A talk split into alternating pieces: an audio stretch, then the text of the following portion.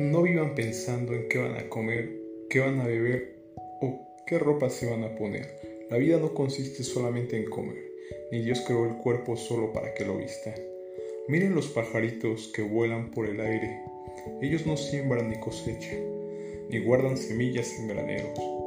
Sin embargo, Dios el Padre que está en el cielo les da todo lo que necesita. Y ustedes son más importantes que ellos. ¿Creen ustedes que por preocuparse vivirán un día más? Aprendan de las flores que están en el campo. Ellas no trabajan para hacerse sus vestidos. Sin embargo, les aseguro que el rey Salomón se vistió tan bien como ellas, aunque tuvo muchas riquezas. Si Dios hace tan hermosas a las flores que viven tan poco tiempo, ¿acaso no más por ustedes? Veo que todavía no han aprendido a confiar en Dios. Ya no se preocupen por lo que van a comer o lo que van a beber, o por la ropa que se van a poner. Solo los que no conocen a Dios se preocupan por eso. Ustedes tienen como Padre a Dios que está en el cielo, y Él sabe lo que ustedes necesitan. Lo más importante es que reconozcan a Dios como único Rey y que hagan lo que Él les pide. Dios les dará a su tiempo todo lo que necesiten, así que no se preocupen por lo que pasará mañana, ya tendrán tiempo para eso. Recuerden que ya tenemos bastante con los problemas de cada día. Mateo 6:25 al 34. Hola a todos, bienvenidos a este nuevo episodio de su podcast favorito.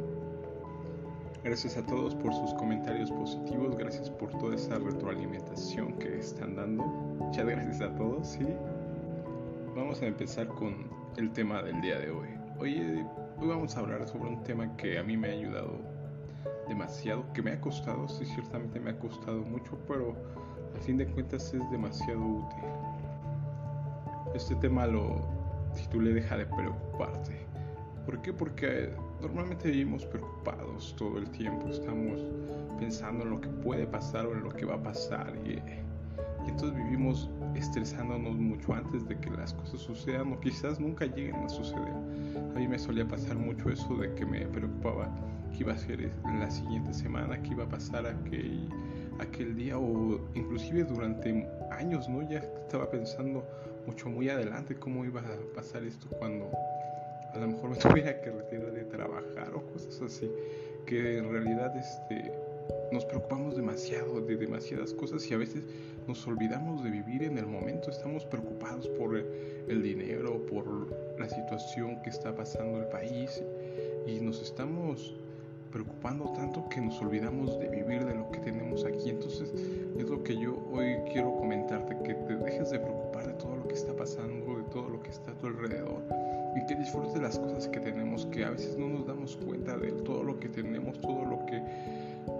veces sin merecerlo lo tenemos, ¿no? Una familia que nos ama, tenemos un lugar donde vivir, tenemos día a día un plato de comida.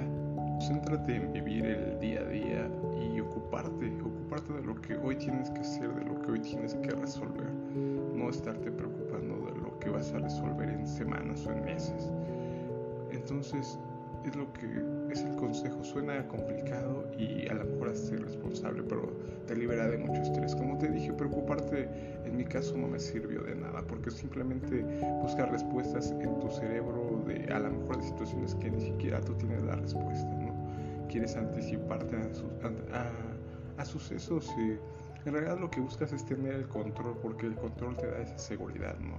Entonces quieres tener el control de que tienes tú todo todo controlado y que puedes tú anticiparte a todos los sucesos, pero no, eso es mentira, lo sabemos que la vida no lo demuestra una y otra vez, que de repente se viene una gran crisis económica, se desploma la bolsa, viene algún, algún temblor, alguna situación que nos viene a cambiar todo, ¿no?